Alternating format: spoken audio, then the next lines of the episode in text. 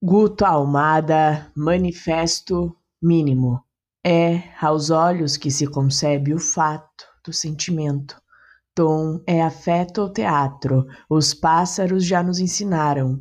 Enquanto se cria a sobrevida do corpo em movimento métrico, desmorona o ângulo vivo da alma, e nada mais faz tanto confundir como substituir a dor pela posse fácil.